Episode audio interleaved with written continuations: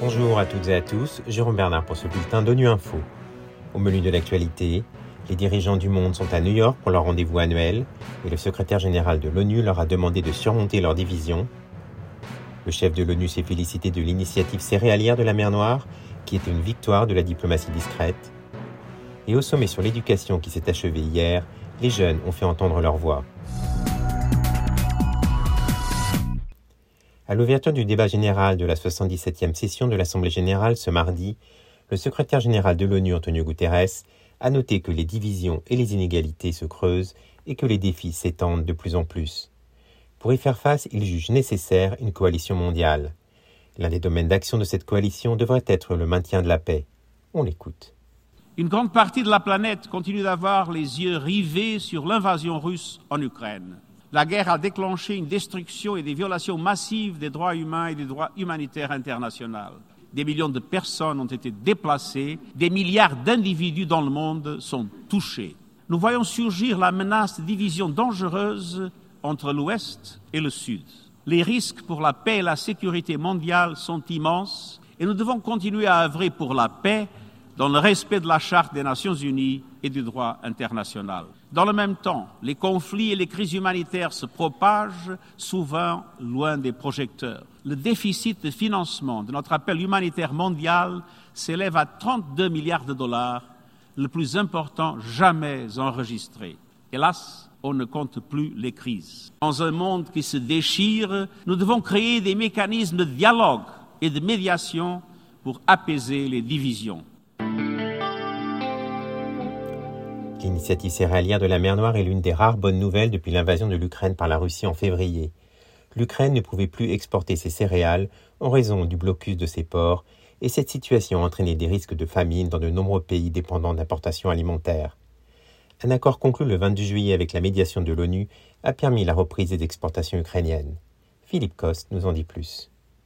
Antonio Guterres y voit une victoire de la diplomatie discrète plutôt que celle du mégaphone et une lueur d'espoir au milieu du conflit. Effectivement, l'accord sur l'initiative céréalière de la mer Noire, signé à Istanbul fin juillet, a permis la reprise des exportations de céréales ukrainiennes et d'engrais à partir de trois ports d'Ukraine, et il brille par son pragmatisme. Une structure permanente, le Centre de coordination conjoint, composé de hauts représentants de la Fédération de Russie, de l'Ukraine, de la Turquie et de l'ONU, a été installé à Istanbul.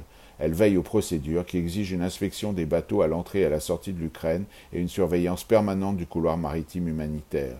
Près d'un tiers des 3 millions de tonnes déjà exportées, essentiellement du maïs et du blé, sont expédiées directement vers des pays à faible revenu. Et l'ONU elle-même, via le Programme alimentaire mondial, a acheté 120 000 tonnes de blé pour soutenir l'aide alimentaire dans la Corne de l'Afrique, au Yémen et au Pakistan.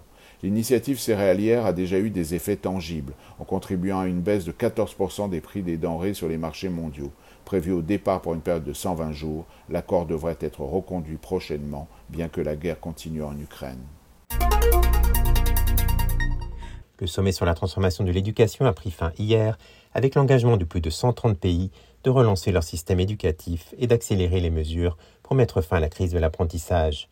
Au début du sommet de trois jours, une journée de mobilisation organisée par des jeunes a permis de faciliter un dialogue intergénérationnel. Yasmine Sibaï de la Côte d'Ivoire explique comment les jeunes sont impliqués dans les prises de décision sur l'éducation dans son pays. En Côte d'Ivoire, nous avons les conseils scolaires. Et ces élèves-là ont à la tête un président qui est lui aussi un élève. Il est le pont entre l'administration et les élèves. Les élèves ont la possibilité de pouvoir proposer des solutions à l'établissement, à l'administration.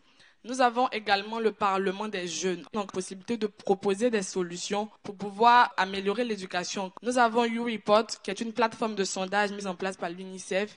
Et à travers YouReport, on pose des questions aux jeunes pour avoir leur avis. On leur demande comment est-ce qu'à leur niveau, ils peuvent transformer l'éducation, quelles sont les solutions qu'ils proposent. Nous avons le Conseil national des jeunes de Côte d'Ivoire, au sein duquel il y a une commission éducation et cela est dirigé également par un jeune. La commission éducation prend en compte les propositions qui sont données par toutes les organisations de jeunesse. En Côte d'Ivoire, les jeunes ont montré que l'éducation les intéressait parce qu'il y a un adage qui dit tout ce qui est fait pour nous sans nous est contre nous. Pour la fin de bulletin de vous pouvez nous retrouver sur Internet et sur nos comptes médias sociaux, Twitter et Facebook. Merci de votre fidélité. À demain, même heure, même fréquence.